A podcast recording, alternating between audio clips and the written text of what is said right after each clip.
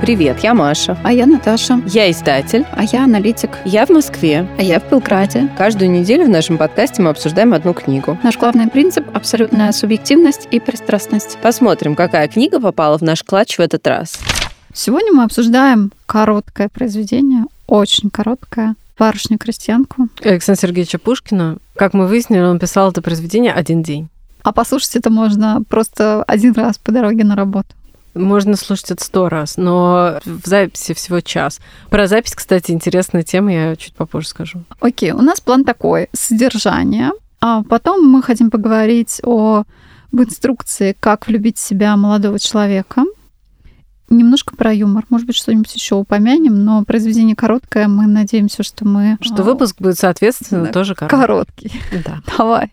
Содержание очень простое и, опять же, тоже короткое. Есть два помещика. Один из них э, богатый и такой очень деятельный, очень такой прям образец такого успешного русского помещика. Он вдовец, э, у него есть сын, он живет у себя в деревне, в столицу он не выезжает, занимается своим вот, э, у него там, по-моему, какое-то это швейное какое-то производство, которое приносит очень хороший доход, и, в общем, все у него очень благополучно. Сын Алексей, молодой совсем человек, не сказано, сколько ему лет, но полагаю, что типа в районе 20. Он хочет быть военным, но папенька не разрешает, потому что нечего проматывать деньги отцовские, и хочет, чтобы он стал чиновником. Ну, тот э, чиновником быть совершенно не хочет, и, в общем, пока нет конфликт не разрешили, он живет у батюшки в имени и, в общем, валяет дурака, как э, любой дворянского происхождения молодой человек. Ходит на охоту, гоняется за деревенскими девицами и, в общем, наслаждается жизнью.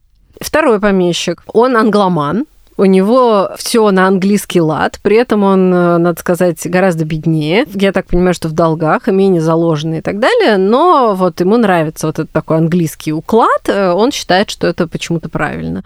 Как пишет Пушкин, э, что русский хлеб по иностранным законам не растет, поэтому у него не очень все получается.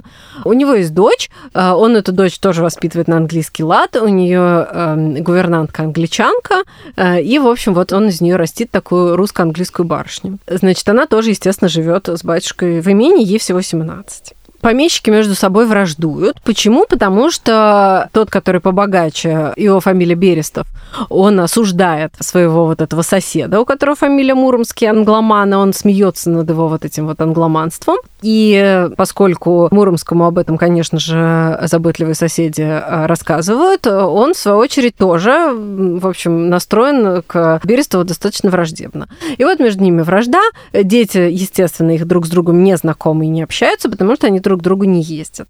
Но поскольку Алексей э, Берестов это такой вот э, приехавший из столицы молодой человек, который еще строит из себя к тому же загадочного Чальд Гарольда, он носит черное кольцо с мертвым мертвой головой, ну, то есть черепом на пальце, и такой вот весь из себя меланхолично такой загадочный, ну, типа Онегина, то, естественно, все барышни кругом в него влюблены, но поскольку он... Даже те, кто его никогда не видел. Да, но поскольку он никому из них не отвечает взаимностью, они уверены, что у него, наверное, есть э, какой-то роман. А на самом деле нет у него никакого романа, просто он дурака валяет, и просто ему никто не нравится, а больше гораздо, чем с этими уездными барышнями, ему нравится дворовыми девками бегать.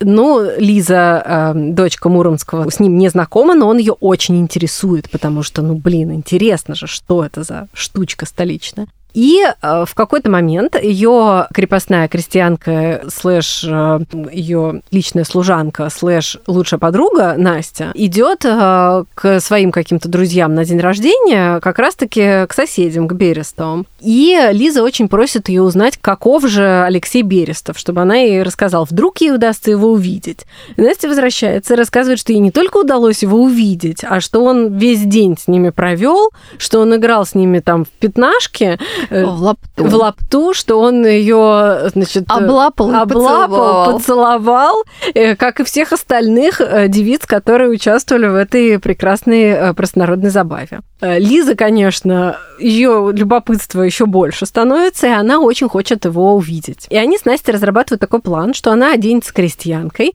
пойдет гулять в лес, там, куда он ходит на охоту каждое утро. И там его обязательно встретят, что, конечно же, и происходит. Слушайте, если вы были когда-нибудь в лесу? Да, вот мне тоже интересно, как вот во всем А тогда леса-то были как бы леса. Но они, конечно же, встретились. Ну, слушай. Ну, Окей, окей, простим Пушкину это, да. Ну, подожди. Вот Элизабет Беннет тоже, например, гуляла в парке и каждое утро встречала там мистера Дарси. Каждое утро. При том, что как бы они не сверялись по времени, там, ну хорошо, допустим, он даже знал, где она гуляет, но каким-то образом же он вот каждое утро ее встретил. Ну, неважно. Неважно, совпадение. Они встретились. И поскольку она повела себя не так, как он ожидал от обычной крестьянской девушки, она притворилась крестьянской девушкой Акулиной дочерью кузнеца, то она его очень заинтересовала. Он попросил ее о втором свидании, она встретилась с ним второй раз, потом третий и так далее, и так далее. И, в общем, все пошло по наклонной. И, в общем, они друг в друга влюбились. Но ничего предосудительного не происходило. Это мы, кстати, не знаем. Ну ладно. Нет, нет. Нет, ну, нет. Ну, там, хорошо. да. В общем, и тут их э, папаши удивительным образом мирятся. Происходит, ну, случай на охоте, в общем, э, там один одного лошадь понесла, другой ему помог. В общем, ну, как э, обычно, мужчины общаются вокруг ружей и лошадей. И, в общем, они мирятся и начинают ездить друг к другу в гости. Ну, то есть и Муромский приглашает Берестова в гости. И вот Алексей должен с отцом ехать в эти гости. Лиза об этом узнает заранее. И сначала она хочет вообще не показываться ему на глаза, потому что она, естественно, понимает, что он может ее узнать. А потом она соглашается, но она как бы устраивает такой маскарад. Она берет, э, украдет у своей англичанки э, гувернантки белила, э, покрывает все лицо белилами, присобачивает себе кучу искусственных локонов и ведет себя очень жеманно, неестественно и, в общем, строит из себя неизвестно кого. И Берестов, Алексей Берестов по простоте душевной ее не узнает она не производит на него никакого впечатления, и он просто, ну, ну девица какая-то очередная. В Акулину он продолжает влюбляться все сильнее и сильнее. Она продолжает отвечать ему взаимностью, но в какой-то момент его отец, который с Муромским теперь э, лучший друг, решает, что, ну, вернее, оба они решают, что их детям было бы неплохо пожениться, а, потому что Берестов, соответственно, богатый, и Алексей обеспечит Лизу, а у Муромского полезные очень связи есть, которыми Берестов хочет воспользоваться. Так В общем, сказать, а как вы выходили замуж? взаимовыгодное партнерство. Они как бы на детей... Ну, Муромский-то на самом деле все таки думает о чувствах Лизы, и он ей сразу напрямую не говорит об этом плане, а он хочет, чтобы Алексей начал к ним ездить и надеется, что рано или поздно он ей понравится, и вот как-то оно само собой все сложится. А Берестов э, просто вызывает сына к себе и говорит, короче, ты женишься на Лизе. И когда Алексей начинает возражать и говорит, что она ему не нравится, что он на не женится и так далее, он говорит, ну хорошо, я тебя лишу наследства. И все. Разговор короткий. И э, Алексей решает, что все, настало время жениться на Акулине. То есть до этого он как бы об этом думал, но он понимал, что между ними огромная социальная, естественно, разница, и, естественно, она бедная крестьянская девушка, а он э, дворянин, помещик и так далее, и он понимал, что это очень э, сложно и так далее, поэтому он как-то просто это решение отодвигал. То есть они просто оба об этом не говорили и старались не думать. Ну, как молодые люди. Ну, мы подумаем об этом завтра, сегодня нам хорошо, а потом вам классно. 45, и, и как бы... Ну да, ну у них до этого не дошло. Ну, когда, соответственно, отец ему отдает это приказание, он решает, что надо с Лизой объясниться. Вернее, он хочет объясниться с ее отцом, а сказать ему, что он не может жениться на его дочери, и едет э, к Муромским.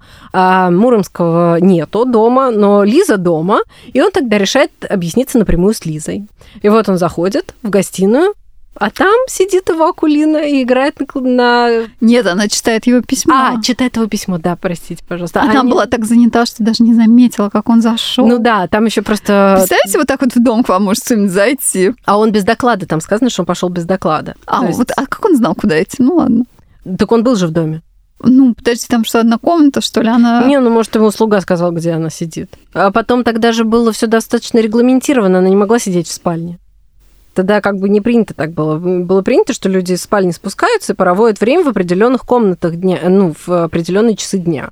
Днем там в утренней гостиной, э, вечером в вечерней гостиной, едят в столовой. Ну и как бы все, вариантов-то нет особо. Окей, хорошо.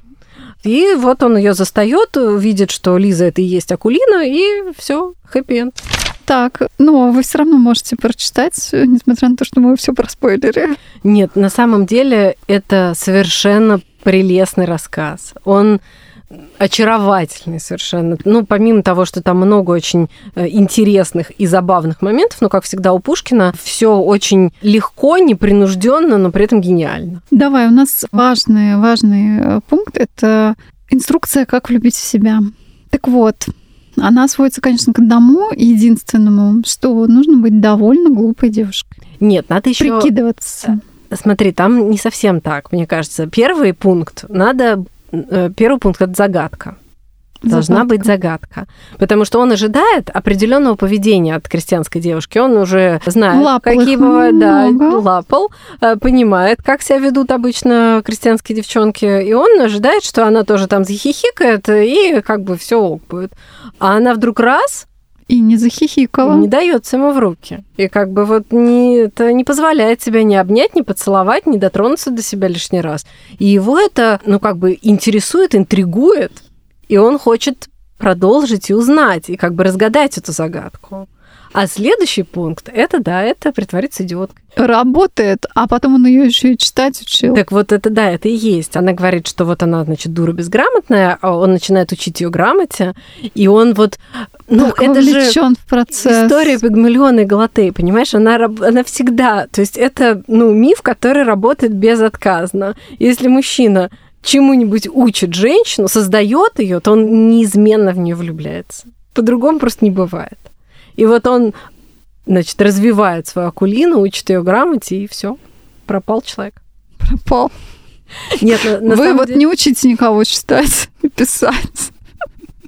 Нет, ну на самом деле я должна сказать, ну я э, это не первый раз, когда я сравниваю ментально, но может быть в подкасте первый раз э, Пушкина с Джейн Остин. Ну это если как бы э, любить и читать и того и другую, мне кажется, это, этого сравнения сложно избежать, потому что, конечно, Пушкин намного более образованный, он намного лучше знает свет, ему доступна гораздо шире перспектива и так далее, но с точки зрения знания людей и понимания того, как взаимоотношения между ними работают, я считаю, что Джейн Остин ему не уступает, и это подтверждается многими наблюдениями, которые у них идут параллельно. Потому что Джейн Остин писала теми же словами, что если вы хотите э, влюбить в себя мужчину, то очень полезно побыть несколько идиоткой. Года идут, карьера идет, и это все сложнее и сложнее.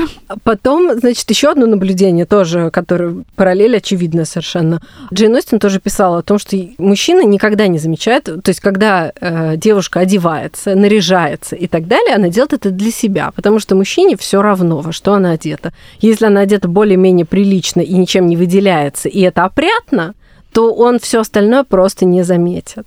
И здесь то же самое э, как бы показано, потому что когда она, значит, вот эта вся набеленная, затянутая в корсет и с насурмленными бровями спускается к Алексею первый раз, да, Лиза, он даже не замечает, что она вся раскрашена потому что, ну, просто, ну, она одета по моде, и ок. Ну, ну и, то, что у нее половина головы искусственных волос, он, он просто этого не видит, потому что мужчины не видят э, детали, они видят, ну, в целом картинку. Ну, в целом она одета так, как э, в те времена было принято одеваться, по моде. Ну, и все, значит. Все нормально.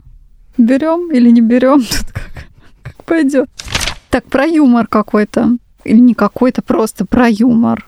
Ну, вот тут вот, эм, понимаешь, надо сказать, что есть какие-то писатели, которые, ну, иногда, да, как написано, что там шутки, что там как бы можно смеяться в каких-то местах, что прямо написано смешно. Тут нельзя сказать, что написано смешно. Но оно, с иронией. Да, но оно с такой вот мягкой, добродушной иронией. И ты читаешь все равно с улыбкой всегда. Пушкина всегда читаешь с улыбкой, потому что он как бы видит людей насквозь, но при этом они не вызывают у него раздражения и какого-то негатива. Он их просто видит и рассказывает. Ну вот так, ну вот человек вот такой. И ты такой... Ну, ну да, да. Ну, это довольно добрый рассказ. Очень добрый, да. Он очень добрый, светлый такой, прям, прям он... Хочется поверить в что-то. Да, хочется поверить в любовь прям, когда читаешь. Но там 45 минут или час, и ты такой, ой, ну все прошло. Больше, больше сложно, пока слушаешь. Все, все, все именно так. Мы когда с тобой обсуждали капитанскую дочку, Мы говорили о том, что вот был такой момент, что там есть некая ну вот, загадка с точки зрения морали, да, потому, почему мы никак не можем понять, почему главный герой э, не рассказывает все как есть, а там пытается что-то скрыть. И, ну, это объясняется там, тем, что он пытается защитить свою возлюбленную. И я просто, когда я рассказ этот читала, вот, ну, перечитывала в очередной раз уже 150-й, 157-й э, «Барышню-крестьянку», то я в очередной раз задумалась над тем, что на самом деле он действительно очень по-доброму относится к своим героям, героям, он их э, не подвергает никаким стрессам, потому что, по большому счету, то, как она себя ведет, Лиза, да, это же довольно опасная ситуация. Она сама себя ставит в довольно опасное положение. Потому Там же что... стоит, что она такая шалунья. Шалунья, да, но она вот даже не задумывается. Конечно, она молодая очень девушка, и, конечно, все мы в молодости неосторожны и так далее, но в целом это же довольно опасная ситуация, потому что Алексей, она же его не знает до того, как вот она первый раз его увидит. Он же мог оказаться настоящим подонком, он мог ее просто изнасиловать. И и, как бы ничего бы за это ему не было. И это было сплошь и рядом. Так поступали постоянно. Более того, она знала, что он... Бабник. Да, ходок. Там. Поэтому это опасно. То, что она делает, это реально опасно. Она с ним наедине в лесу. Кто знает, что он с ней может сделать? Потом вообще, ну, она же вообще как бы барышня дворянского происхождения шляться одной по лесу, это вообще-то не принято. Мало ли кого она там могла встретить. Она же могла, например, встретить э, даже просто, ну, Вдруг она могла человека. своего отца встретить, который ее бы увидел и обалдел бы и наказал. Она могла встретить старшего Берестова, например, который ее бы узнал. Да, он же уже там, после того, как они познакомились, он бы ее узнал, и он бы ни за что не позволил своему сыну на ней жениться. Подумал, что это такое? Она в крестьянском платье одна шляется по лесу, и это вот будущая жена моего сына? Мало ли чем она там занимается. Ну, то есть на самом деле она очень неосторожный поступок совершает. И, и то, что это никак не наказывается, мне кажется, это просто доброта Пушкина, который просто вот не хочет ее обижать. И поэтому он ну, не подвергает ее никаким вот наказаниям за ее неосторожность и за ее вот, по сути дела, достаточно безмозглый, безответственный поступок. Ну, спасибо, Пушкин, у нас так стрессов много. Да, да, да. Хотя бы можем не переживать с героев. А еще я хотела сказать про аудио. Это довольно забавно. Меня тут я недавно читала лекцию про э, книгоиздание в России. И меня там, ну, после того, как я рассказала там какую-то часть, меня э, кто-то из аудитории спросил, и я сказала, что я не очень люблю аудиокниги на русском, и очень надеюсь на то, что это будет развиваться, и что доля рынка будет расти, и что качество тоже будет повышаться. И меня спросили, а чем вам так не нравятся русские аудиокниги? И вот как бы, друзья, ну, то есть э, в этой книге, которая идет всего-то лишь час, я слушала в довольно хорошем, э, в хорошей начитке. Это букмейтовское издание. Читает Вячеслав Манылов. Он читает довольно хорошо. Но в какой-то момент он запинается, что совершенно нормально. Любой диктор запинается. Ну, как бы это нормально, запись заканчивается, кусочек вырезают, и как бы дальше продолжается. Неужели вы думаете, что человек, который читает какой-нибудь э, Харари или, э, прости господи, Талеба, что, не запинается, что ли, ни разу? За все 40 часов, да? Серьезно? Конечно, он запинается, и это совершенно нормальная история. Но вот этот диктор запинается, в какой-то момент говорит, блин, и перечитывает этот кусочек. И это остается в записи, ребят. Ну, это просто там не отслушанное. Да, в том и дело. То есть вот это как бы ответ на то, почему я не очень люблю аудиокниги на русском языке. Потому что Пушкин не писал слово «блин». Так что не запинайтесь, пожалуйста. Нет, нет, запинайтесь. Ну, или работайте. Ну, просто пусть Вырезайте. работают режиссеры и вырезают это, и отслушивают записи. И когда вот это будет поставлено на поток, вот тогда у нас будут такие же хорошие аудиокниги, как англоязычные. Я надеюсь, к нам сейчас букмейт не прибежит. Ну, а что, если у них вот такая запись в открытом доступе лежит? Ну, все тогда. Да, да, в общем, э, друзья, читайте, как в конце каждого выпуска, почти каждого, говорим, читайте. Но если бы можно было сказать 50 раз читайте Пушкина, я бы сказала это 50 раз. Пушкин велик, гениален, читайте все вообще, что попадется вам под руку, в том числе читайте повести Белкина и читайте «Барышню-крестьянку» на прелест. Спасибо, что дослушали до конца. Подписывайтесь на наш телеграм-канал, который тоже называется «Книжный клатч». Ждем вас на следующей неделе.